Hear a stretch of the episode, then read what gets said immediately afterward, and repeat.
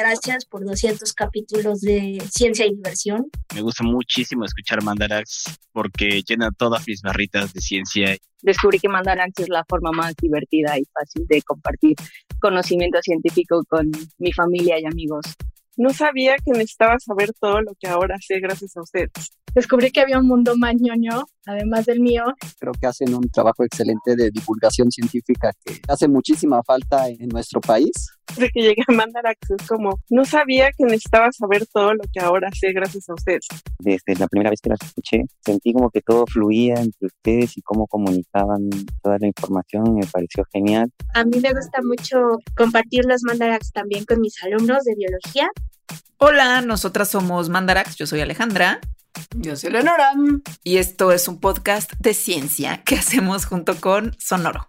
Sonoro produce y distribuye este podcast y ustedes son parte de él, no solamente escuchándolos, y también, si lo desean, formando parte de nuestro programa de mecenazgo que se llama Patreon y que encuentran en patreon.com diagonal Mandrax.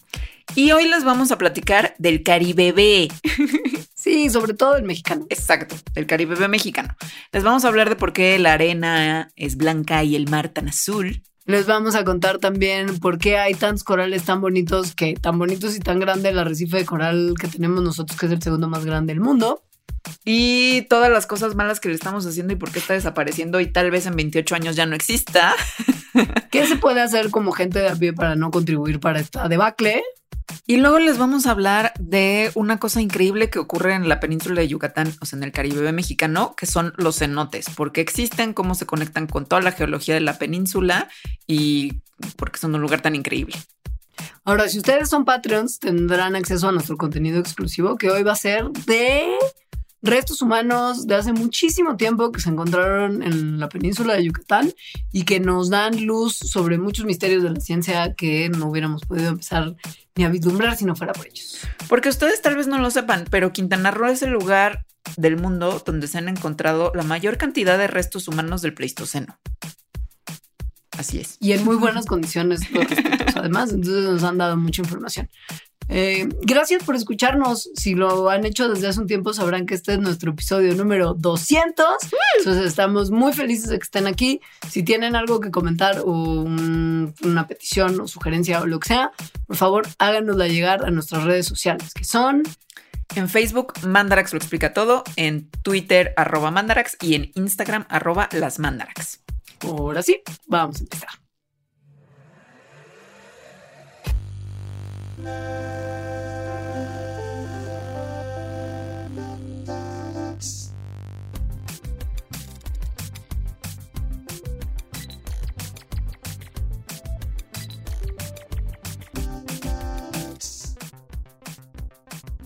Hello.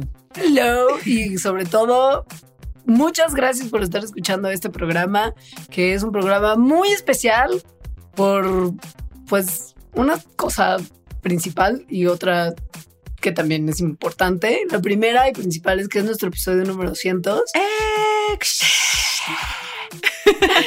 y la segunda es porque habla sobre una cosa que nos importa a todos los que lo hemos visitado, les debería de importar a todos aunque no lo hayan visitado. Y después de escucharlo, les va a importar todavía más visitarlo lo antes posible antes de que colapse. si no lo han hecho, o volver lo antes posible también por lo mismo. Es el Caribe. El Caribe B. Caribe B. desde que me dijiste que lo hiciéramos de esto, tengo pegado una canción de Bomba Estéreo que se llama Caribbean Power. Y no es necesariamente la mejor canción de Bomba Estéreo y me está taladrando la cabeza. Porque más tiene como un coro muy repetitivo en el que nada más dice como Caribbean, Caribbean, Caribbean Power, Caribbean, Caribbean. Entonces, güey, llevo varios, ya, o sea, como muchas horas de mi vida con esa canción en la cabeza. Y es que en Colombia también hay Caribe B. De hecho, hay Caribe B en un montón de lados. pero nosotras preferimos el nuestro porque es más cerca y nos gusta mucho. Y es muy bonito. Sí, y es de lo que casi todo este programa se va a tratar, del Caribe mexicano, porque el Caribe es en realidad muy grande y muchos países, mucha extensión, mucho mar, así que pues no alcanzaríamos a hablar todo. De hecho, ni siquiera vamos a alcanzar a hablar todo del Caribe mexicano. No, para nada. O sea, vamos a tocar tres cosas que son probablemente las que ustedes en este momento se están imaginando de entrada que vamos a tocar, como por ejemplo los cenotes y el coral. Pero no vamos a hablar mucho de la fauna extraordinaria que hay ahí puntualmente, ni de la flora extraordinaria que hay ahí puntualmente, porque no nos va a dar tiempo. O sea, no se puede, punto. No vamos a hablar de manatís, ni de manglares, ni del tiburón ballena. Nos gustaría, tal vez para una próxima emisión, pero es que no nos da tiempo. No. Pero a ver, el Caribe en general, no nada más el mexicano, el Caribe en general, ¿qué es? Pues es una región de las Américas que abarca el Mar Caribe, por eso se llama Caribe Mix, porque hay un mar que se llama así, sus costas y las islas que están en ese mar. ¿Y qué es el mar Caribe? Se preguntarán. Bueno, pues es un mar que está dentro del Océano Atlántico y que está pues donde ustedes ya saben que está, es decir, en el trópico del hemisferio oeste. Y sus límites del mar Caribe son México, América Central, hacia el norte están las Antillas Mayores, o sea, lo que empieza con Cuba, y luego hacia el este están las Antillas Menores, y luego en el sur se acaba o su límite del sur es la costa norte de Sudamérica, es decir, también hay Caribe en Brasil, en Venezuela, hay muchos países a los que toca el Caribe. Y lo que tiene en común este mar en general, sea donde sea que esté tocando, es que normalmente albergan a unos de los ecosistemas más diversos del mundo. O sea, todo el Caribe, sobre todo las islas caribeñas que uno conoce como tal, como justo las islas del Caribe, han estado como desde hace tanto tiempo tan llenas de flora y fauna tan diversa y, y, fungis y cosas que están clasificadas como, como hotspots de biodiversidad por Conservation International, que es esta organización sin fines de lucro que vela por el bienestar de los ecosistemas. Y es que hay de tocho mix, no solamente en la parte marina, los ecosistemas marinos son súper ricos, pero los ecosistemas terrestres son súper diversos también. O sea, bosques lluviosos, bosques tropicales, así, matorral jerófito, súper árido, de todo, de todo, de todo, de todo. Sí. Y además, en los ecosistemas marinos tenemos que hay un montón de recife de coral, del cual vamos a hablar un montón. Nada sí. más en el mar Caribe hay el 8% en superficie de todo el arrecife de coral del mundo. O sea, es un montón. y otra cosa con la cual también seguramente cuando escuchan la palabra Caribe se les viene a la mente es que es súper turístico. Mega. Todos, todos hemos escuchado de cruceros por el Caribe, justo, o sea, es, es así. Nos los vendían en infomerciales durante nuestros programas matutinos. Y pues justo viviendo en México, es muy probable que muchos de nosotros hayamos o visitado algún punto del Caribe mexicano o por lo menos pretendido ir, aunque sea como a spring breakear a Cancún en nuestros años mozos, porque eso se hacía. La gente iba se ponía unas borracheras de tres pesos como en un hotel all inclusive y entonces era como, ah, ah, fotos de Wild Dawn, pero ni cuenta te dabas de la hermosura del lugar más que porque las playas son de un color muy particular, con una arena de un color muy particular, que es algo de lo que platicaremos ahorita. Sí, es mega turístico, pero además ahora ya es también como Tuluminati. Y muy COVID, ¿no? Como que yo siento que sí es como de algo de la Riviera Maya, es como, ah, COVID, ¡Ah! me brincó Micron aquí, ah, ah, como una especie de como, güey, como un gremlin. Pues sí. sí, es que además es la región del mundo que menos bajó de turismo en 2020 por las restricciones pues inexistentes. Porque somos un país muy responsable. y la de las regiones del mundo que más recibieron turistas durante la pandemia. Sobre todo el Caribe mexicano. Estamos sí. hablando ahorita porque restricciones inexistentes. Porque festivales de música y luz en, en Perú.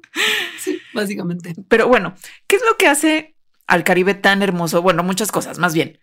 Una de las cosas que hace al Caribe tan hermoso y tan vistoso para las fotos es que su arena es blanca prácticamente, muy, muy clarita en general. Juay de Rito. Para empezar, necesito que me expliques por qué la arena es de colores, porque es como, güey, ¿qué es la arena para empezar? O sea, yo no, no, no, hay que, hay que partir de algo. La arena básicamente es roca erosionada por durante muchos millones de años, o sea, erosión, erosión, erosión, y entonces es pues del color que era la roca, pues del color que se erosiona, del color que es la arena. Ahora, hay dos rocas en particular que erosionan lentito, con calma, pero son componentes muy importantes de muchas de las playas alrededor del mundo, que son el, el sílice y el feldespato. Uh -huh. Una vez que las rocas eh, viajan lentamente del lugar donde partieron, que muchas veces es a muchos kilómetros del océano. Piensen en una piedrita que va viajando. Una piedrita de río. ríos. Una piedrita de río que de repente como por las corrientes y los movimientos y cuestiones geológicas también, va viajando por, por ríos y por pequeños ar- arroyuelos y en el camino se va rompiendo poco a poco, pues porque sí. Eventualmente llegará al océano porque es a donde llega el agua de los ríos y los arroyuelos y muchas de las cosas que tiene adentro es agua. Y una vez que llegan al océano, que es como una especie de lavadora a presión, pues claramente se erosionan mucho más rápido porque olas y mareas, ¿no? Y como ahí está el golpeteo y golpeteo y golpeteo. Esa pobre piedrita acaba siendo muy violentada por la acción de los elementos. Tengo un amigo que ha venido aquí, de hecho, Delfín, que tiene una máquina em, que pule piedras. Y básicamente lo que hace, porque Delfín, ¿no? Sí, porque nada de esto me sorprende, pero le manda así abrazos. Y básicamente lo que hace es imitar el mar. O sea, como que le echas agua y le echas un como polvito, que sería la arena, y luego le echas piedras o cachitos de vidrio y te salen los cachitos de vidrio pulidos del mar. Bien bonito. Tengo una pregunta. Con el polvito restante, Delfín llena botellitas como con distintos estratos de colores para hacer arte en botellita y venderlas después en el hermoso puerto de Acapulco. No creo que las venda, pero seguro sí las colecciona. Me encanta. Pero entonces, muchísimas playas tienen este color como cafezoso rojizo y eso casi siempre es, es resultado del óxido de hierro, que lo que hace es que el sílice que contiene la arena lo pinta de estos colores. Y también estas playas como cafecitas son resultado de esta otra piedra, el feldespato, que originalmente ya es cafecita. Pero hay playas negras. ¿Qué hubo con esas? Pues muchas de las playas negras vienen de que la piedra erosionada era negra. ¿Y qué piedra es negra? Pues la lava. Bueno, el basalto que se forma después de que hubo lava. Claro. Esta arena además luego rechina un buen porque justo tiene como un, como, sí, como muchos minerales que como que al tallarse rechinan mucho. Es una cosa muy cotorra y ocurre mucho en lugares como Hawái, las Islas Canarias y las Aleutianas, que es donde hay generalmente mucha actividad volcánica, ¿no? O sea, islas donde hay volcanes, playa Sí. negra. Pero no solo piedra, ¿no? No. No, también hay algunas arenas que sus colores dependen de cosas que hace la vida. Por ejemplo, las playas de las Bermudas, que son muy famosas porque son como rositas hermosas, son resultado de que los foraminíferos, que son estos organismos unicelulares, pues muy chiquititos, pero que más tienen conchitas, que son muy hermosos porque parecen como del mundo miniatura, conchas del mundo miniatura, pues es su decaimiento es lo que produce que sean rosas estas playas. Ahora, el Caribe, como tal, no tiene sílice y por lo mismo este óxido que pinta el sílice de color como bronceadito aquí no aplica. Al no haber sílice como una fuente de arena, pues la arena sale de otros lugares y de lugares muy misteriosos que ustedes jamás creo que se imaginarían que son tan misteriosos y que puede que, puede que, pero a lo mejor no, depende de qué tan tiquismiquis sean, les va a dar como iuk cuando vayan a una playa del Caribe o no, depende de ustedes. Es como, no se sabe, no se sabe, no se sabe, es cosa suya. O sea, estos lugares misteriosos te refieres al ano de los peces. Sí. Me refiero exactamente al ano de un pez en particular, además. El pez perico. Sí, el pez loro es una criatura tropical que se la pasa básicamente como el 90% de su tiempo efectivo comiendo alga en los arrecifes de coral. Y tiene, Ahí está. Come alga y come alga y come alga. y tiene su carita como de perico, por eso se llama así. O sea, sí Sí, tiene como, con un piquito. Entonces, bueno, en esto que hace de comer y comer y comer de los arrecifes de coral, pues lo que hace es limpiarlos. Entonces cumple la función de mantenerlos limpios y sanos y gracias al pez perico, entre otras cosas, es que los corales pues, pueden vivir chido.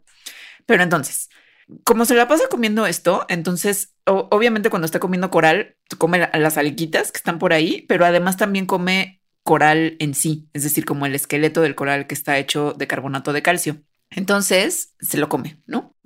Y cuando se lo come, pues pasa lo que pasa cuando los seres vivos comemos algo, que es que lo digiere y eventualmente avienta para afuera un subproducto. O sea, su caca, que nosotros Sí. le llamamos arena. Porque, miren, a ver, los corales tienen tres partes, ¿no? Su esqueleto de carbonato de calcio que es duro, una parte suavecita que es el, el organismo como justo como tal, El animalito. pólipo, Ujú. el animalito, sí, y unas algas con las que este pólipo tiene una relación súper cercana que se llaman zooxantelas, que viven adentro del esqueleto con ellos y le brindan energía al coral, Son- pero que también a la vez compiten con los pólipos por algunos, pues por algunas cuestiones que necesitan para sobrevivir.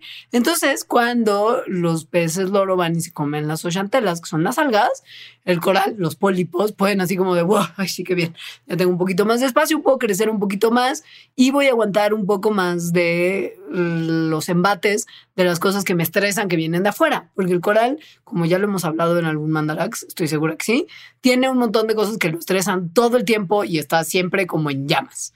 Pero los peces loro ayudan a que, pues como les quitan un poco de las algas con las que compiten, vivan más tranquilos. Ahora, cuando la digestión del pez loro está en operación, pues las cosas suavecitas, como los pólipos y las algas, se digieren todo bien y la parte del esqueleto de carbonato de calcio no se digiere, entonces, para afuera. ¿Qué tanto para afuera? Pues a ver, un pez perico grandote, que según yo es como de 15 kilos, puede producir entre 450 y 900 kilos de arena. Al año. 900 kilos de arena.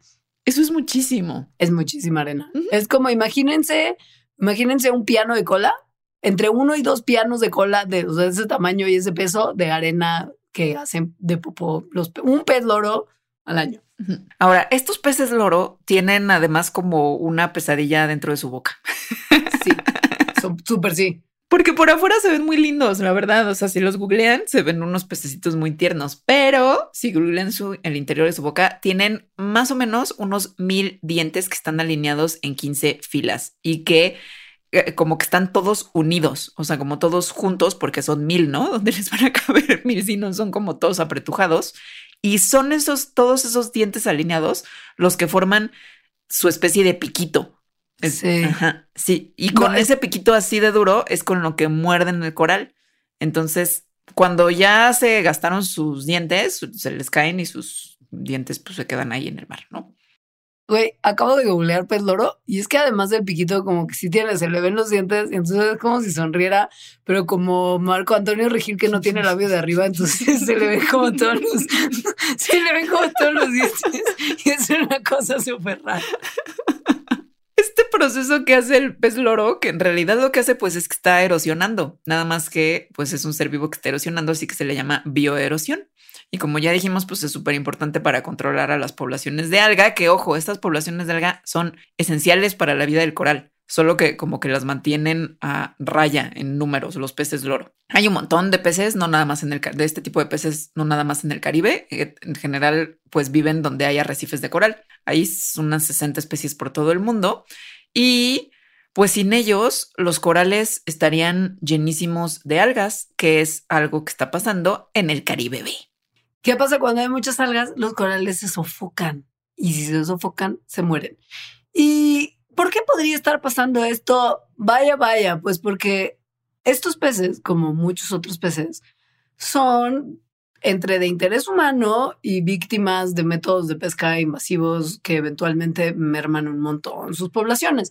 Ahora, algunos de estos peces que se encargan de la limpieza de los corales, no el pez loro en particular, que conocemos aquí, pero uno que vive en el, como en el Pacífico Sur, que es como una especie en particular de pez loro, tiene unos hábitos que son como bien mensos si lo piensas en términos de qué tan víctimas pueden ser de los humanos horrendos que somos.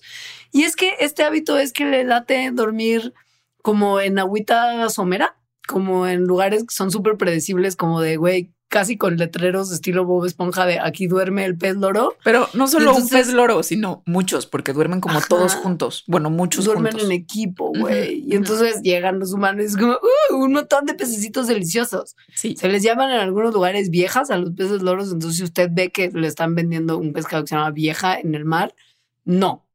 Solo diga no. Pero pues es eso, ¿no? Como que con una lancita puedes tener muchos peces loro a la vez, con un- muy poco esfuerzo. Además, bueno, en muchos lugares a los peces loro en sí se les considera como una delicatessen. Este, pero en otros países además se vende su carne como si fuera mero. El pez ese que se llama mero, que me da mucha risa. Es decir, como que te dan gato por liebre, pez loro por mero. Y el mero también es de súper alta demanda en muchos lugares del mundo. Entonces, por estas prácticas de pesca, pues muy poco sustentables, es que el pez loro, bueno, especies de pez loro ya están en extinción en Fiji, en Guam, en otros lugares del Pacífico. Esto de que te den gato por liebre o pez por otro pez es súper común. No. O mamífero me por cansaré pez. Jamás. ¿Mandé? O mamífero por pez. O mamífero por pez. No me cansaré jamás de estar horrorizada porque mucho de lo que se considera a fin de año bacalao no es en realidad bacalao, sino es cazón. Entonces, como ese guisado que además al 50% de las personas que lo cocinan ni siquiera les queda chido, que es el bacalao de la vizcaína de Navidad. A mí me queda delicioso. Pero pues, pero güey, muchas veces es como culpable de la merma de poblaciones de tiburón, porque el bacalao normal es caro, porque pues aquí no hay, tienes Es- que importarlo. Es carísimo. Güey, si te están vendiendo bacalao barato, no es bacalao, es No. tiburón. Ujú. Entonces digo, nada más para que lo sepan, porque es importante saber y, y alarmarse, Ahora, como yo. hay algo más pesadillesco en esto de los dientitos. bueno, interesante, no nada más pesadillesco. Que es que los, los dientitos, estos mil dientecitos que tiene cada pez perico, están hechos En filas que se van sustituyendo y todas así como apeñoscadas. como máquinas de matar. están hechos de una de un material que se llama florapatita, que es el segundo biomineral más duro en el mundo, lo cual significa que estos dientecitos del pez loro son más duros que la plata, que el cobre y que el oro. Y además aguantan un buen de presión. O sea, un, un- como un, un par de centímetros cuadrados de dientes de, de pez loro. No sé quién hizo este cálculo ni cómo, pero la ciencia opera de maneras muy locas. Puede aguantar 530 toneladas de presión, que es como si se les pararan encima casi 90 elefantes. Así es. O sea, Entonces, 90 elefantes se columpiaban en dos centímetros de dientes de pez loro. Se puede hacer la rola y sería legit. Así que esa es la razón de que la arena de Cancún y del Caribe mexicano sea blanca. La caca de pez perico. Y también de otra consistencia, ¿no? Como que es súper pegajosa. Probablemente porque es popó. O sea, Según yo, se no es a- pegajosa, sino que es muy. Es, Como es muy chiquita. pero- Exacto. Sí, Y eso hace que se pegue. Que se pegue, se pegue más, se pegue más chido. Sí, Sí. porque me acuerdo las veces que he visitado mi casa llega como a, casi a, a costales de arena, como justo la producción anual de un pez loro, nada más de lo que me traje de la vacación. Así es. Yo acabo de ir al Ujú. Caribe, por eso también parte de este show. Y ayer fui a probarme ropa a una tienda ya no en el Caribe, sino en el DF. y el probador que, o sea, me pasó eso, pero que más yo no sabía que traía arena como guardada en el pantalón de mezclilla. Perdónenme, personas de esta tienda a la que fui. Pero sí compré.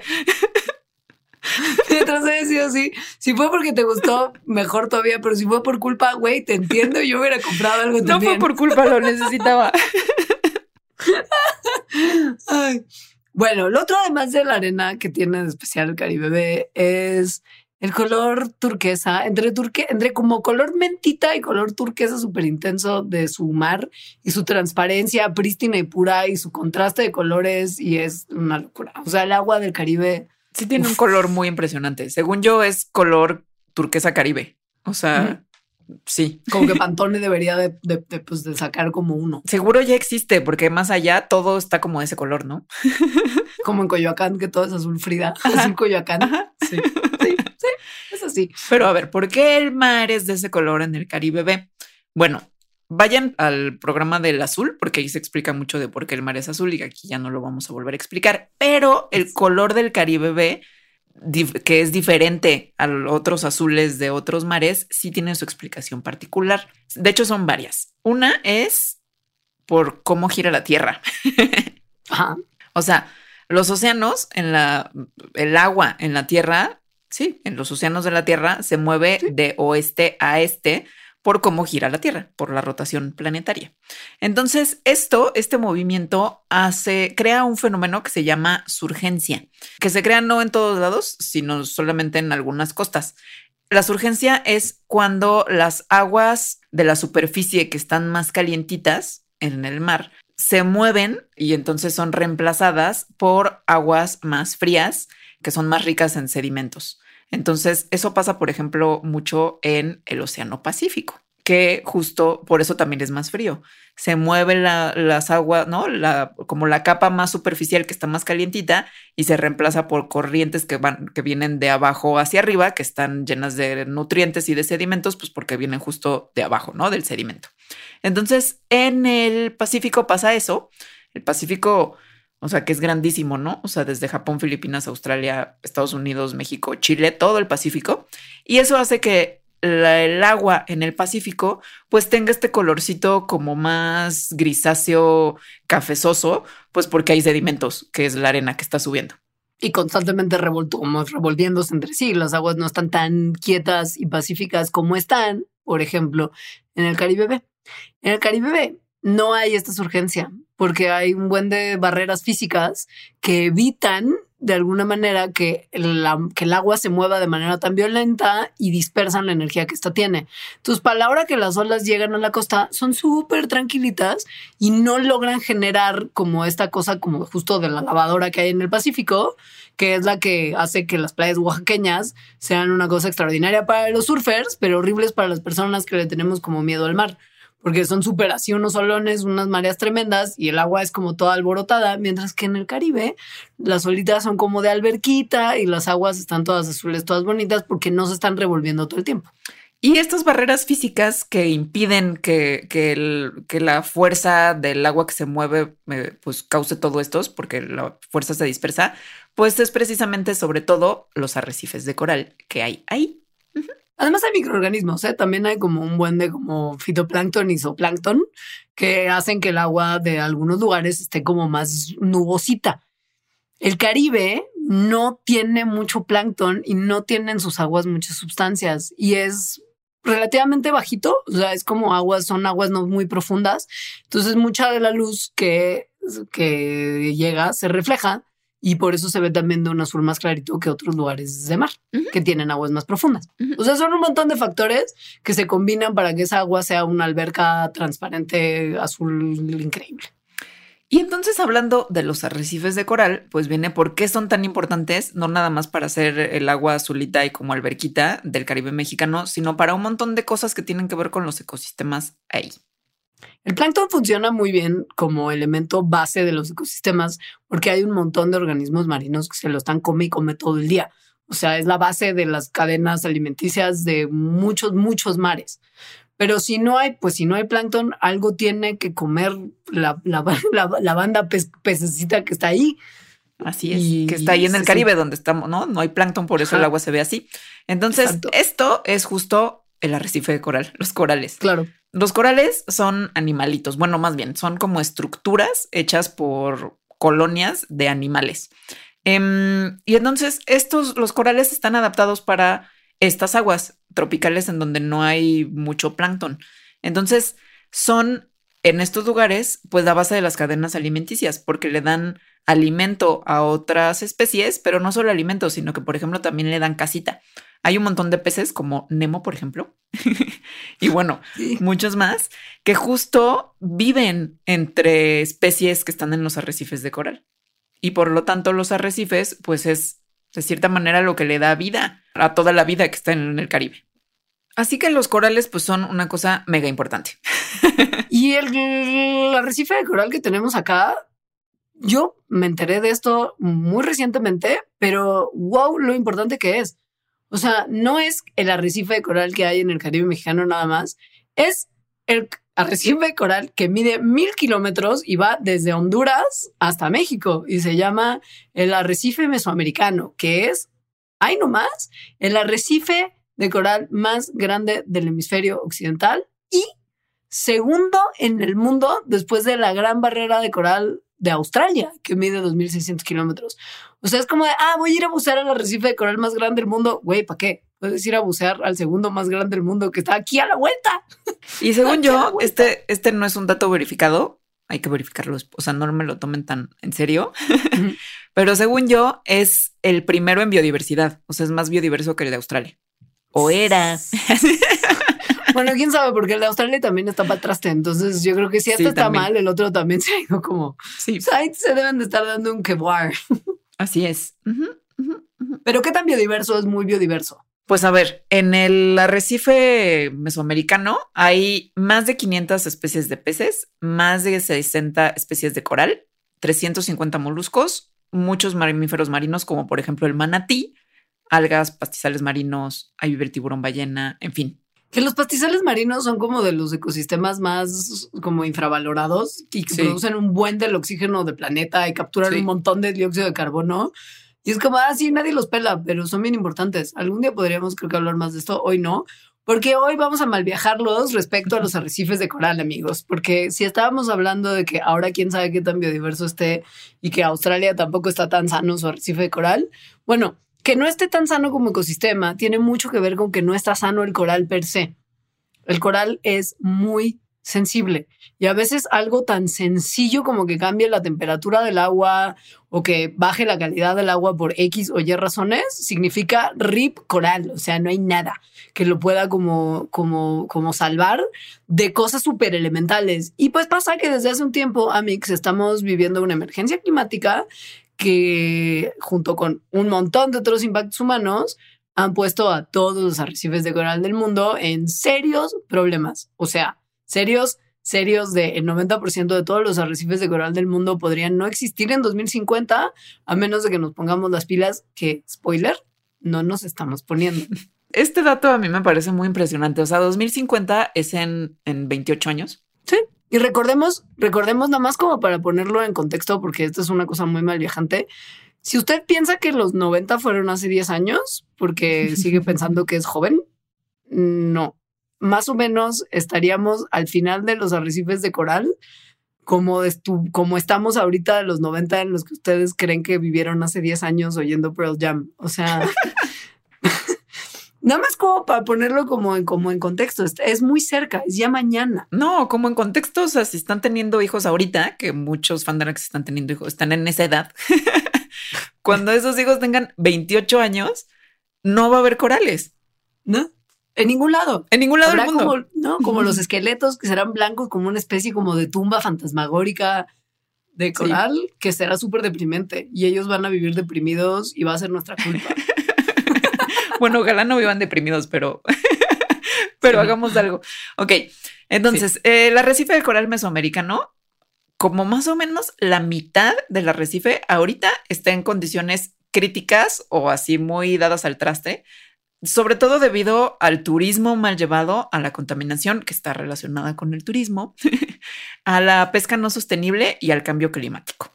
Y además, recientemente, hace algunos añitos, se descubrió una enfermedad muy horrible, que es el síndrome blanco o también blanqueamiento de coral, que es una enfermedad de los corales, que está matando a corales no nada más en el arrecife eh, mesoamericano, sino alrededor del mundo en general. Pero bueno, ahorita que hablamos del mesoamericano, aquí en particular, es- o sea, ya se ha visto que 20 de las 60 especies de coral tienen esta enfermedad, que básicamente los corales empiezan a blanquear, que significa se mueren. Sí, como que se mueren un- algunos de sus componentes, la simbiosis que eh, necesitan para sobrevivir ya no se realiza, se lesionan y entonces como que se les, se les ven como manchas literal blancas y, y- y se convierten como en esqueletitos que eventualmente pues se recubren de otras algas que, que, pues, ahí, que ahí viven y es súper deprimente, justo sí es un poco como un bajón. Es súper deprimente. Y además, la cosa es que esta enfermedad eh, de los corales es súper rápida, sobre todo en comparación con lo que le toma al coral crecer. Los corales, las estructuras de los arrecifes de coral, se tardan entre cientos y miles de años. O sea, un arrecife de coral grande de verdad lleva miles de años creciendo. Y en semanas se puede blanquear.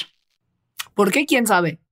La gente que hace la ciencia como tal cree que es porque, pues sí, baja calidad del agua, que los hace, como lo mencioné, más susceptibles a la enfermedad. Y esa baja calidad de agua tiene que ver con actividades humanas, como aguas de desecho que se van al mar. Y esto es un súper bajón, porque también de los ecosistemas como más infravalorados, porque nos hacemos güeyes, porque en realidad sabemos perfecto que huele con la destrucción de los manglares. que son como el filtro para llegar al mar. Entonces ya nada se filtra, o bueno, se filtra menos y llegan las aguas con más contaminantes, más cochinada y eso afecta a los corales. También se cree que puede estar relacionado esta enfermedad y esta destrucción tan intensa del arrecife mesoamericano con el sargazo, al cual casi le dedicamos un programa completo. Sí, Sí. Es el alga como tal. Sí, que, se es- llama. que está siendo un súper problema desde hace algunos, no, como cuatro o cinco años eh, en las costas de México. Del Que no Caribe piensa irse a ningún lado y que también es un poco nuestra culpa. No, está cañón. Les digo que yo fui la semana pasada. Me sentía como en como vacaciones en la distopía. o sea, porque estaban, o sea, las playas del Caribe que son tan bonitas, pero que además, sobre todo últimamente, son tan fresas. O sea, que hay así como el club de playa y no sé qué, y todo así como muy nice. Y al mismo tiempo, un bulldozer, literalmente un bulldozer, quitando sargazo todo el tiempo. O sea, no nada más como un ratito en la mañana que igual estaría mal, sino todo el tiempo, así la gente como Tuluminati, súper, uy, el Caribe, y un bulldozer yendo y viniendo enfrente de ti. Como así como destino turístico romántico, no, no, no suena lo que nos estás vendiendo, ¿no? Estaba muy impresionante. O sea, como ese contraste y que esa es la, que esa sea la solución, que además no es solución, pero bueno, ese es otro tema. Ahora, ¿qué tanto se está perdiendo como en términos de, de ahora que se descubrió este blanqueamiento comparado con los últimos 40 años? Tremendo. O sea, los primeros seis meses desde que se descubrió la enfermedad que blanquea los corales, la cantidad que se perdió ahí es el equivalente a lo que se había perdido en los 40 años previos. Y no es que los mares hayan estado increíbles y no es que no haya habido ya efectos del calentamiento global en los años previos. Esto fue antes de 2018, o sea, fue hace realmente poco que se descubrió y es como en los primeros seis meses, 40%, perdón, más como una pérdida equivalente a lo que se había perdido en 40 años antes. Que es, como, sí, sí, eh, está horrible. los corales, además, los arrecifes de coral son los ecosistemas eh, marinos más biodiversos que existen. Entonces, tomando en cuenta el, el mar, o sea, el mar de todo el mundo, cubren en realidad una porción muy, muy chiquita, apenas el 1%, menos del 1%, ¿no? De la superficie del lecho marino. Pero son casita de más del 25% de toda la vida marina. Entonces, si las cosas siguen como van, o sea, en esta destrucción acelerada, pues esto no nada más va a tener consecuencias en la vida marina, sino en todo lo que depende de la vida marina que habita en los corales. Y la vida marina que habita en los corales es también para muchas personas que viven en zonas caribeñas una fuente muy importante de ingreso y de alimento.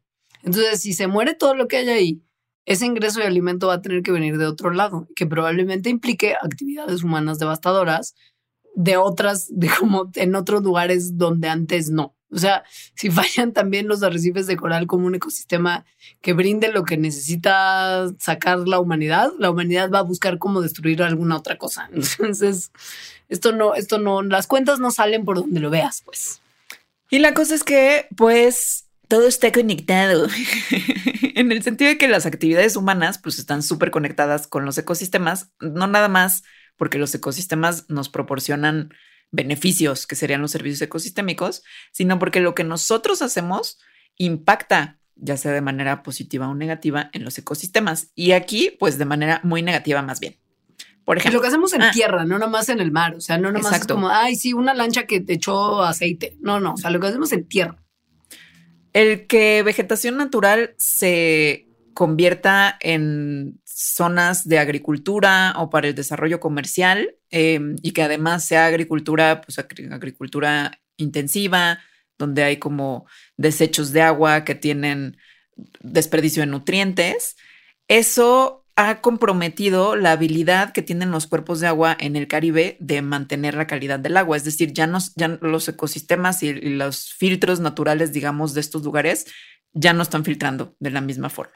Entonces, eso acaba en el mar, impacta en los corales.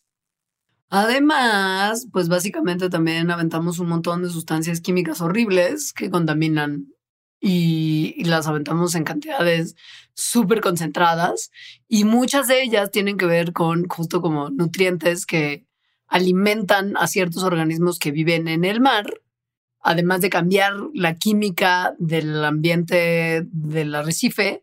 Y eso no solamente lo hace más susceptible a enfermedades, sino que también fomenta el crecimiento de ciertas especies de otros organismos como algas que les quitan oxígeno, les quitan luz y eventualmente pueden producir la pérdida de un montón de cosas que están bajo el mar, ¿no? O sea, no está bueno por, ningún, por ninguna de las formas. Y además, pues, si no hay los corales vivos y los pescaditos que se comen los corales y que hacen caquita arena, si no, o sea, si los arrecifes de coral fallan, también fallaría la playa blanca y, y bonita como tal. Sería un desastre en general. Además, o sea, los sedimentos en sí hacen que los corales ya no funcionen chido. Como les habíamos dicho, pues los corales están adaptados a vivir en estas aguas supercristalinas donde casi no hay plancton. Los corales viven en una, o sea, los pólipos, los animalitos del coral, viven en una asociación simbiótica con estas algas que les dijimos que son súper esenciales para los corales, que se llaman sojantelas, que viven adentro de los pólipos. Entonces, de esa manera, las sojantelas en estas aguas cristalinas hacen fotosíntesis y esa es la base de los ecosistemas marinos en el Caribe. Em, cuando hay sedimentos, o sea, no nada más que sea así como un químico horrendo, sino tal cual, nada más sedimentos, y entonces el agua se pone pues ya no clarita, sino como turbia, o, los sedimentos se depositan arriba de los, de los arrecifes de coral, entonces las algas o jantelas ya no pueden hacer fotosíntesis porque no les llega la luz del sol. Como las aguas tienen muy pocos nutrientes, entonces la energía producida por la fotosíntesis de los hojantelas es súper importante como base de las cadenas alimenticias y de las redes tróficas de estos lugares. Así que se rompe eso. Se rompe eso y peor se rompe cuando justo estos nutrientes que aventamos de fertilizantes hacen que otras algas más grandes crezcan y les quiten la luz. O sea, es el mismo efecto que el sedimento. El paragüitas que no deja que se haga esta fotosíntesis que es tan importante. Y sí, también tiene peso lo que hacemos dentro del mar. O sea, por ejemplo, como, ay, soy un buque de BP voy a estrellarme por el Golfo de México y hacer como un derrame petrolero de quién sabe cuántos galones. Eso no ayuda a nada, pon tú. O sea, hay plataformas petroleras que tienen como fugas y así. No, no, no, pues eso no ayuda, no. Sí. Luego, la pesca. La pesca es un súper problema cuando está mal llevada. O sea, casi siempre. Sí. Y la sobrepesca, que lo que hace es reducir las poblaciones de peces en ciertos lugares donde está esa sobrepesca, lo cual hace que sean peores los efectos de la contaminación y la sedimentación, porque hay menos peces. Entonces, la pesca casi siempre lo que tiene como objetivo es pescar peces grandes. Y los peces grandes en los arrecifes de coral, pues usualmente son los depredadores más importantes, como por ejemplo los tiburones. Y estos depredadores, como cualquier depredador importante en cualquier ecosistema, su función en ese ecosistema es regular las poblaciones, en este caso de peces más chiquitos. Entonces, no se acaban con esos depredadores, también se acaban con otros peces que son, que no son depredadores, que son herbívoros, pero que son grandes, como justamente el pez loro, que si se acaba el pez loro, pues entonces ya no hay nadie que se coma a las alguitas de los corales y que los mantenga limpios. Y no ayuda nada que de repente hay especies invasoras que se meten donde nadie las invitó y que devastan las poblaciones nativas que no estaban acostumbradas a tener nuevos depredadores. Por ejemplo, el pez león venenoso del Indo-Pacífico. Este es un súper problema. es un súper problema que se registró por primera vez en el arrecife mesoamericano en 2008, pero que de ahí se dio grasa y ha así cortado los números de un montón de peces nativos y de invertebrados en algunos arrecifes hasta el 95%. O sea, es una aspiradora de otros organismos vivos de los arrecifes de coral que nomás no hayan qué hacer porque además los peces león se reproducen súper rápido y crecen más grandes en el Caribe que en sus ambientes nativos porque el agua está calentita y al parecer tienen toda la comida del mundo. Entonces son felices y gordos y entonces es un problema, es un problema real. Se cree, si no han visto a los peces de león, googleenlos porque los van a identificar rapidísimo porque están como en todos los acuarios. Y se cree que este mega problema de que sea una especie exótica súper dañina, eh, bueno, en el Caribe, pero desde Florida, es porque alguien soltó uno en, en, el, en Florida, justamente, ¿no? Como de, ay, lo voy a liberar, liberen al pez león. O bueno, tal vez fue un accidente, pero que fue una cosa de un acuario. No me extraña nada que esto haya pasado en Florida. Si usted quiere divertirse un ratito, googleé la fecha de su cumpleaños junto con la frase Florida Man y se va a reír un montón porque en cualquier día del año hay registrado alguna, alguna cosa como súper absurda que hizo una persona de Florida. O sea, pero de verdad así como de surfeó como los Everglades arriba de dos cocodrilos. O sea, cosas así que es como de, güey, ¿en qué momento se le ocurre a alguien de la humanidad hacer esta estupidez? Y siempre hay algo que algún Florida man hizo el día de tu cumpleaños. Ay, no guau. importa cuándo cumples años. Es el mejor juego. Entonces, nada de esto me sorprende, así como que Delfín tiene una máquina que pule rock. Nada de esto me sorprende. Entonces, a ver, recapitulando, el, eh, y así como a modo de resumen, el arrecife de coral es importante porque es casita de cientos de especies. Luego, del Caribe, del Caribe, bueno, del arrecife en general, depende mucha gente, sobre todo la gente que vive por ahí, mucha gente por la pesca, mucha gente también por el turismo, depende económicamente, eh, me refiero. En el mundo, dos millones de familias dependen económicamente del arrecife. Pero también hay mucha otra gente de por ahí que depende de él como comida directamente, es decir, es su fuente de alimentación. Y los arrecifes de coral actúan como barrera contra huracanes, olas y tormentas tropicales, es decir, son como una primera barrera para que un huracán que llegue ahí pues no destruya todo. La segunda son los manglares que también ya se están destruyendo. Queda claro que si nosotros no somos herederos multimillonarios que podamos tener acceso a terrenos costeros para crear consorcios de hoteles all inclusive, no queda tan claro cómo podríamos contribuir a que no se destruya el mar Caribe y los arrecifes de coral. Pero y además el heredero all inclusive que tendría que hacer destruirlo todo. ¿o qué? No, no, hacer como más bien como, como ecoturismo sustentable y no grandes consorcios hoteleros. O como si eres como una gran compañía como Monsanto o alguna de las grandes agrocompañías, pues también habría manera de cambiarlo desde ahí. Pero como ciudadanos de a pie, Autodestruirte. exacto, quemar todo. Ajá. Pero bueno, no somos ni herederos de las, de las compañías de grande agro para, para quemarlas, ni de los consorcios hoteleros para cambiar todo el esquema del turismo en el mundo. Pero somos ciudadanos que hacemos de repente muchas estupideces que podríamos evitarnos si tan solo supiéramos que las estamos haciendo y para eso estamos nosotras aquí hoy. Por ejemplo, si usted, pon tú, que bucea, hay muchas cosas que puede hacer, o nada, o snorkelea o visita turísticamente. O sea, cualquier cosa que usted vaya a hacer al agua del Mar Caribe, hágala con cuidado. No toquen a los corales ni a la vida marina. Como mantenerte flotando por encima de un arrecife cuando estás nadando cerca de coral y no tocar absolutamente nada es súper importante porque las aletas y nuestras manos y todo lo que tenemos que estamos moviendo a lo güey cuando nadamos es súper destructivo para los corales. Entonces, con mucho cuidado, por favor, y asegurándonos que el equipo que metemos al mar, como nuestros snorkel y nuestras aletas y así, esté desinfectado. Hay que darle una buena lavadita con una solución con un poquito de cloro, 5 o 10%, y lavar con agua dulce y jabón antibacterial después, o si no tenemos cloro directo, nada más con eso. Pero tratar de meterla menos porquería a lugares donde hay coral que se puede es súper importante. Otra cosa en general, pues es no tirar basura, reducir el consumo de plástico, porque eso va a reducir lo que le llega al mar. Como ya hemos dicho en muchos mandaraks, there is no way. Sí, Y sí. cuando, y cuando estamos en este, o sea, visitando estos ecosistemas, pues la realidad es que mucha basura y muchos residuos van a parar al mar.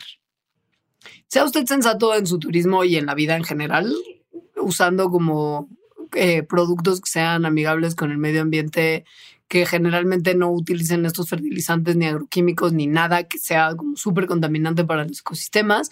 Y si van a hacer turismo, traten de elegir como operaciones ecoturísticas que sí estén como certificadas como tal y no nada más como alguien que les diga, sí, sí, somos bien ecoturísticos, pero se ve clarísimo cuando llegas al changarro que no es nada ecoturístico y todo el mundo está ahí mal y contaminado, ¿no?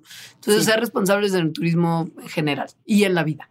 Que eso es súper difícil. Sí. Sea, encontrar. Sobre todo en México. cosas. Sí. Sí. Y luego viene una que es bien importante y que yo justo ahorita en mi visita me traumé porque a nadie le decían nada, que tienen que ver con el uso de los protectores solares. Tan importantes para no quemarnos. Y no cáncer. Ajá. Pero que muchos protectores solares, la mayoría, tienen químicos que recientemente se han dado cuenta que son súper dañinos para los arrecifes de coral y que probablemente sean gran parte de lo que esté causando esta enfermedad del blanqueamiento. Porque tiramos un buen de protector solar al agua, no solamente al mar, pero pues también aquí en la ciudad cuando te bañas y así te quitas el protector, pues, pues sigue llegando eventualmente al mar. O sea, 14 mil toneladas de protector solar llegan a los mares del mundo cada año. 14 mil toneladas. es, es mucho. Y, y esto es de todos los días. No nomás es de, ah, me voy a meter al mar.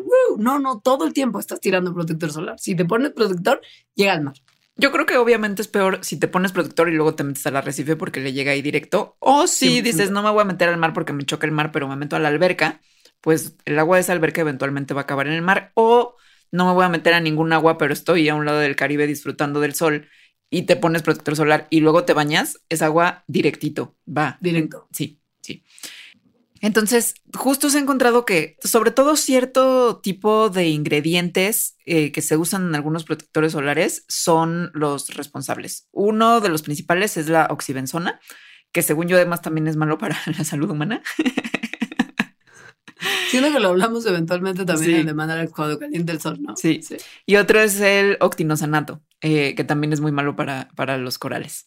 Em, entonces, se ha visto que estos químicos pueden llevar al blanqueamiento de corales. Además de eso, pueden dañar el ADN de los corales y lo que hace que se incrementen como tumorcillos o crecimientos anormales en ellos, deformidades. Entonces, lo que ahorita se piensa es que justo el protector solar es uno de los factores que más estresa a los corales y los hace susceptibles a las enfermedades.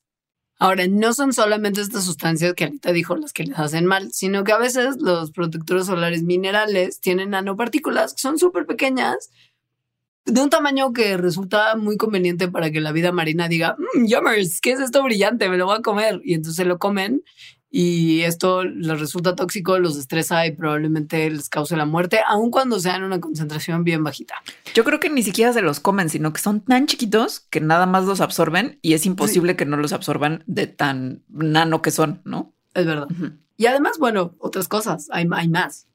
hay más porque los protectores solares y sus sustancias no solo afectan a los corales, también se ha visto que decrecen la fertilidad en peces, que se acumulan en los tejidos de delfines, que dañan el sistema inmune eh, de los erizos marinos y que además provocan que las algas ya no pueden hacer fotosíntesis chido. Entonces, ¿qué hacemos? ¿Nos quemamos? no, mira, la verdad es que ese es el momento en el que te acuerdas de esa época en la que había memes de como Juan es un tipo muy sensato, no sé qué, sé como Juan. Bueno, vamos a jugar a sé como Leos. Leos es una persona a la que le choca el sol y por más protector solar que se ponga, se quema y se arde y la pasa fatal. Entonces, Leos, cuando va a la playa, nunca jamás sale al sol, se queda en la sombra todo el tiempo y en general, como Leos no se baña mucho, pues en la playa tampoco. Entonces, sé como Leos, tápate en vez de ponerte protector solar, ponte una manga larga si insistes en salir al sol, pero idealmente ni salgas. Sal al sol a horas en las que no te vayas a quemar para que tampoco te tengas que embarrar mi protector, porque además es súper asqueroso y si sudas ya luego es como sudor y protector y toda la vez es como súper grotesco. Y pues idealmente no te bañes nunca, ¿para qué? es como, ay, güey, ya. Pues, Ahora, si sí te quieres meter al mar, haz como Ale, que desde hace varios años y no por los arrecifes de coral, esto también porque me quemo horrible, pero ahora resultó que además estoy adaptada a no hacerle daño a los arrecifes de coral.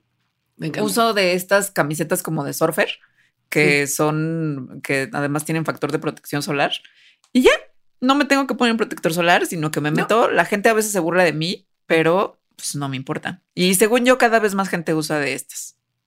O sea, no, no, no estamos diciendo que sean como las señoras en Japón que se ponen como un traje completo incluyendo la cara, si quieren háganlo, eso sería lo más eficiente, la verdad, y lo más eficaz.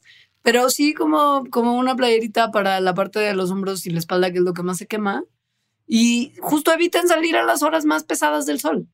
Y no, y no estén así tampoco las horas como echados en el sol, como queriendo broncearse, porque eso es una insensatez. O sea, en general, la verdad es que ya estamos en 2022. Esto ya no deberíamos de hacer. Gracias por su atención. Sí. Ahora, también hay algunos protectores solares que dicen que son reef friendly, o sea, friendly con los corales y que no les hacen nada. Sin embargo, esto todavía no está regulado. O sea, no hay así como un FDA de los corales que diga, sí, si eres reef friendly, esto es de verdad. Además de que apenas está sabiendo esto, entonces tampoco se sabe exactamente, o sea, se sabe que unos son los peores, pero no se sabe que los otros en realidad no hagan nada. Así que, más que dejarse llevar por la etiqueta de que es reef safe o reef friendly o seguro para los arrecifes, chequen ciertas características y consideren, por ejemplo, no usar protectores solares en spray o en aerosol. Sí, porque esto como que si están sobre todo en la playa crea una nubecita de sustancias químicas que se dispersan en la arena y cuando llegan las olas, todo eso se va directo al mar. Em, hay sustancias que no deben de tener sus protectores, como oxibenzona, benzofenona, de cualquier número que tenga pava, metilbenziledeno, Octinosanato. benzileno, octocrileno, cualquier cosa que tenga como más de 16 sílabas, seguramente está matando directamente a los corales con pequeños cuchillos. Y de nuevo, según yo, varias de estas cosas también son malas para la salud humana. Se pueden usar, o al menos se ha visto hasta ahora que no son malos para los corales, protectores solares con ingredientes activos minerales, como por ejemplo el óxido de zinc o el dióxido de titanio. Pero no todos los protectores solares minerales son buenos para los corales. Sobre todo los que son malos son los que son nanos, o sea, los que tienen nanopartículas. Si tienen nanopartículas, entonces, o sea, sí o sí van a ser absorbidos por la vida marina y aunque sean minerales, les van a hacer daño. Y pues sí, sean como Ale y como Leos y tápense. Eso siempre va a resultar mejor y eviten el protector solar de entrada si se puede. Pero Pues- sean sensatos porque no los queremos enfermos. Es básicamente esa es la moraleja de lo mal que está todo, pero, pero. Pero bueno, qué bonito es tener nosotros aquí en México nuestros nuestros arrecifes de coral, ¿verdad? Además en zonas que son tan privilegiadas y tan particulares como la península de Yucatán, que es tan bellísima de su, de su geología.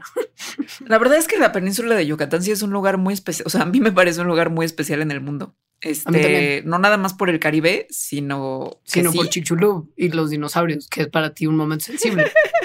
Sí, No, y los no, no, cenotes en general. O sea, sí son una cosa muy espectacular. Bueno, y ahora que conocí Siancán y como los ecosistemas que tienen que ver con los manglares de esas dimensiones, eso también está espectacular. Sí. Ahora, ¿te parece si hacemos una brevísima pausa y regresamos a platicar de eso? Sí. Ahora volvemos. Es increíble todas las cosas que puedes aprender. Muchas felicidades y espero que esto llegue a más de 8000 capítulos. Yo llegué aquí y sigo aquí porque la verdad tienen una manera bien fresca de explicar las cosas. Gracias por 200 capítulos de ciencia y diversión. La divulgación científica hace falta mucho en México. Ustedes son el ejemplo que se puede lograr. Ahorita que tengo home office es como sentir compañía de ustedes platicando. La forma en que cuentan y hablan y son apasionados de la ciencia.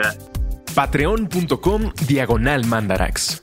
Suscríbete desde un dólar al mes para acceder a la grabación en vivo, contenido extra, merch, participación en la elección de temas y muchos beneficios más de la comunidad Mandarax.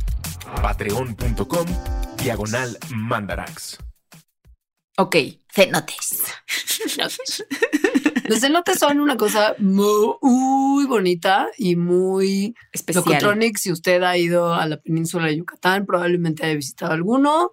Y ahora sí que es una cosa que México puede presumir casi que de exclusividad, sobre todo en la cantidad y calidad de cenotes que tenemos. Según yo, en general, es exclusivo de la península. Ujú. Yes. Entonces, a ver. Todo empieza con los cenotes, con cómo empieza la península de Yucatán. Entonces, la península de Yucatán es una plataforma de piedra caliza que seguramente escucharon que emergió, ¿no? O sea, que cuando llegó el meteorito estaba bajo el agua y emergió, lo cual es, mm, o sea, esto de emerger no es tal cual emerger, sino que esta plataforma de piedra caliza más bien es piedra caliza que se fue depositando y entonces se depositó, se depositó y cada vez se hizo más gordita, de manera que en algún momento ya fue tan gordita como para estar por arriba del nivel del mar. Cuando Alita les dice que se depositó y se depositó, a lo que se refiere es que es una plataforma de carbonato de calcio que se ha ido componiendo muy poquito a poquito, pero poquitito a poquito, por la acumulación de millones de esqueletos de organismos marinos que usan carbonato de calcio para formar sus huesos, conchas, espinitas y distintas partes de su cuerpo. Y que cuando se mueren, pues se depositan en la superficie como en el fondito del mar, se compactan y se endurecen juntos, junto con arcillitas, en un periodo de millones de años. O sea, es una cosa súper lenta de organismitos muertos. Cada que vayan a la península de Yucatán, clávense en eso, por favor, porque no es nada más como, ay, sí, se depositó y ya. O sea, es un proceso mega súper como biológico artesanal. Sí es, y, y de, y de cadáver. Entonces, a ver, cuando ya empezó así como a asomarse un poquito, fue hace como entre 24 y 33 millones de años. Pero hay algunas secciones de la península que se formaron hace apenas 1.8 millones de años, que en tiempo geológico es ayer, en particular la parte que está como en el norte de Quintana Roo, o sea, como tipo Cancún. Entonces, bueno, todo esto hace que la plataforma, que es la península de Yucatán, esté compuesta pues de carbonato, que es una roca muy soluble. Entonces, eso lo que hace es que forma unos paisajes que se llaman kársticos o nada más karst, que es que como está hecho de carbonato soluble, sobre todo soluble con agua dulce, con agua de lluvia que es ligeramente ácida, entonces el agua pues como que se mete lo, solubiliza, justamente lo disuelve y se empiezan a formar igual, muy poquito a poquito, unos hoyos que luego se hacen más grandecitos y se forman como cuevas y esos son los cenotes. Ojo, no es tampoco que haya emergido cuando el asteroide ya y como que se quedó afuera y ha sido como exterior la península de Yucatán desde entonces, sino que piensan ustedes también que en el tiempo geológico ha habido muchos momentos en los que la temperatura de la Tierra ha cambiado de forma muy drástica. En algunos momentos hacia abajo, durísimo. Estos periodos en los que baja mucho la temperatura, que se conocen como periodos glaciales, hacen que el nivel del mar cambie un buen. Y cuando se terminan, pues sube y cuando empiezan, baja y sube y baja el nivel del mar a lo largo del tiempo geológico en, en, cantidades importantes, pues. Y pues eso quiere decir que la península no es que haya emergido y ya se haya quedado ahí, sino que ha sido expuesta y sumergida por el océano en muchas ocasiones. Ahora, se reconoce que cada que termina un ciclo, perdón, que cada que empieza un ciclo glacial, la península emerge. Y esto lo sabemos porque el agua de los océanos se acumula en forma de hielo en los polos del planeta y baja el nivel del mar o sea, como que absorbe el agua. Exacto. en hielo. Y esto expone una, una superficie mayor de territorio y aumenta la línea costera, por decirlo de alguna manera. Se sabe. Ahora, si no saben lo que les estamos hablando del meteorito y los cenotes, vayan al mandarax de la extinción de los dinosaurios porque ahí explicamos la relación entre el anillo de cenotes que está sobre todo en Yucatán y el meteorito. Pero hay otros cenotes en la península. Y hablando del Caribe B, que sobre todo, pues la parte que está como en la costa de Quintana Roo, esos cenotes no tienen que ver con el meteorito, sino más bien se formaron por un proceso que les vamos a contar que tiene que ver como con esta disolución del agua de lluvia al karst, ¿no? A la, piedra caliza. Entonces, un cenote es un espacio subterráneo que está lleno de agua y que tiene un hoyo hacia el exterior. O sea, es una cueva. Básicamente una cueva subterránea. Eh, llena de agua. Hecha para, hecha para Instagram. O sea, es. Bueno, son una cosa muy impresionante. En la península no nada más hay cenotes, también hay un montón de cuevas, porque pues algunas se llenan de agua y otras no. Cuando no están llenas de agua es una cueva, cuando sí tienen agüita, pues es un cenote.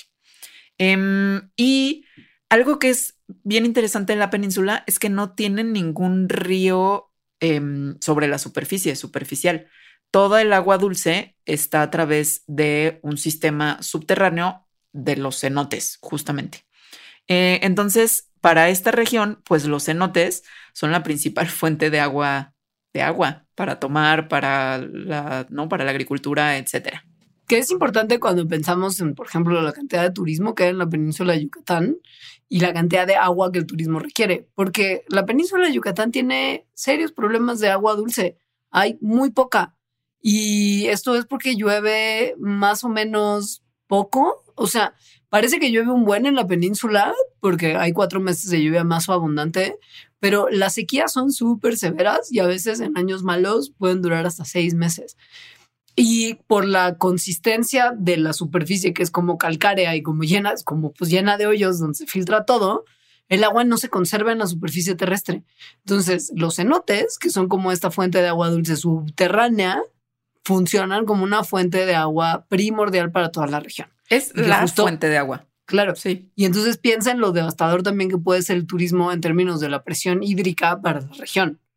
Cada vez que vayan a esas zonas y le abran así un buen a la regadera, es como piénsenlo bien. Esa agua de la regadera de cualquier hotel, de cualquier lugar en, en el Caribe mexicano, viene de cenotes. Literal. Sí. Pero bueno, Quintana Roo en particular tiene el mayor sistema de cuevas y cenotes en el mundo. Lo cual está muy impresionante.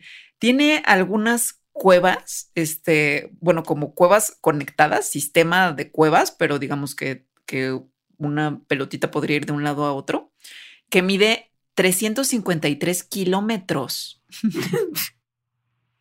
que es la Wow. cueva inundada más grande que se conoce en el mundo. Es muy impresionante. Y también tiene un montón de, de cuevas que, que no son inundadas, ¿no? Que nada más son secas. Es decir, básicamente la península por abajo, en particular Quintana Roo, es como un queso gruyere. Sí, literal. Sí, sí. Hay, hay cuevas y cenotes por todos lados. ¿Cómo se formaron? Pues se formaron gracias a este proceso. Eso es una, la hipótesis más aceptada de su formación, que es por este proceso que Alita medio que anunció hace unos segundos y que se llama carstificación, que en realidad es un proceso que está compuesto por tres pasos, es el paso, el mecanismo de disolución, el colapso y la recristalización de las piedras que forman estas superficies. El primer paso es hay roca, se disuelve por el agua de lluvia que está acidificada por la absorción de dióxido de carbono que viene del aire y de la descomposición de materia orgánica en la tierra. Esto acidifica la lluvia y esta acidez se empieza a meter ahí para disolver las rocas. Y peor todavía cuando está mezclada con agua de sal, porque esto aumenta su poder corrosivo. Es decir, que hace mejor el hoyo. ¿No? Disuelve más fácilmente. Ajá. Luego, el siguiente paso, que es el colapso. Entonces, como ya platicó Leos, el nivel del mar ha subido y bajado en el tiempo geológico, pues todo el tiempo, sobre todo ha bajado en los periodos glaciales porque se hacen hielos en los polos y entonces eso, digamos, como que jala el agua del mar. Entonces, en los periodos glaciales baja el nivel del mar y el agua que estaba hasta arriba en las cuevas, en los cenotes, también baja, obviamente. Entonces, eso hace que si había una cueva subterránea, un cenote completamente lleno de agua y de repente la mitad, ¿no? Baja, la otra mitad, o sea, la que ya no tiene agua, pues hay como un vacío, bueno, se llena de aire, pero el aire, pues obviamente da un soporte menos fuerte que el agua. Así que se queda, digamos, sin ese apoyo para, para sostener lo que hay arriba y se colapsa. Y eso es lo que ya forma al cenote como tal. No nada más a la cuevita, sino al cenote. Tercer paso es como la reconstrucción de la piedrita, digamos, que es lo que hace que en algunas cuevas se formen estalactitas y estalagmitas y estas como columnas increíbles que hacen que las cuevas sean como súper lindas por adentro, que se hace por acumulación del material que se disolvió en nuestro primer paso. ¿Qué ocurre? El agua se filtra por las rocas, entra al ecosistema de la cueva, que es súper distinto al ecosistema de afuera, bueno, como al ambiente afuera, no ecosistema, al ambiente, perdón, lo que quería decir, y al entrar hace que el dióxido de carbono salga del agua y cause precipitación del carbonato de calcio. Si la cueva está inundada, este proceso no pasa. Porque hay agua, básicamente. Porque hay agua, básicamente. Pero en otras cuevas sí ocurre. Y por eso tienen estas formaciones que son tan bonitas. Y como otra vez, ¿no? El nivel del mar pues cambia en el tiempo geológico, entonces en una misma cueva puede haber como diferentes niveles de formaciones, que lo que están mostrando es estos diferentes momentos geológicos en los que tal vez en algún momento sí se formaron estalactitas y estalagmitas, en otros no, ¿no? Que es lo que también las hace como súper bonitas, que tienes como cuevas de varios pisos, por decir Ajá. así, y cada piso lo que está mostrando es un proceso geológico distinto de lo que estaba ocurriendo en ese momento. Ahora hay otro tipo de cenotes que son más comunes en el centro de la península, como los que están en el famoso anillo de cenotes que les mencionó Ale, que se llaman como cenote abismo, que lo que, es, lo que tienen es que son súper profundos, o sea, súper profundos, como algunos tienen más de 100 metros de profundidad.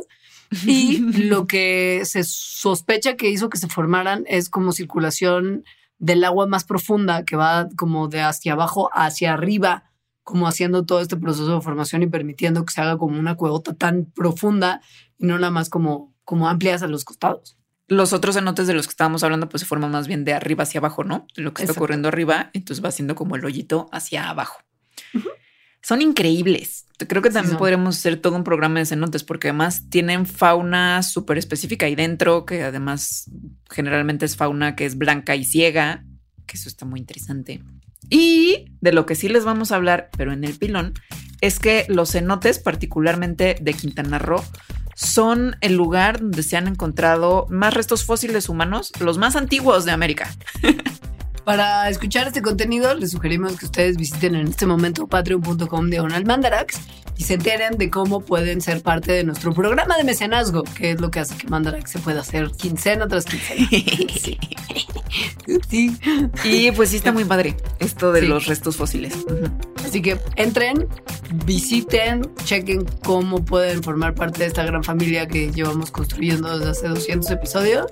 Y gracias por escucharnos, los queremos un montón. Sale, bye este podcast me permite estar actualizada y conocer de temas que por mi área de estudio a veces me son muy ajenos o me cuesta mucho trabajo entenderlos. Muchas felicidades por estos 200 programas. Feliz 200 episodios. Es un doctorado en Alemania y a veces se extraña un poquito el rancho alegre.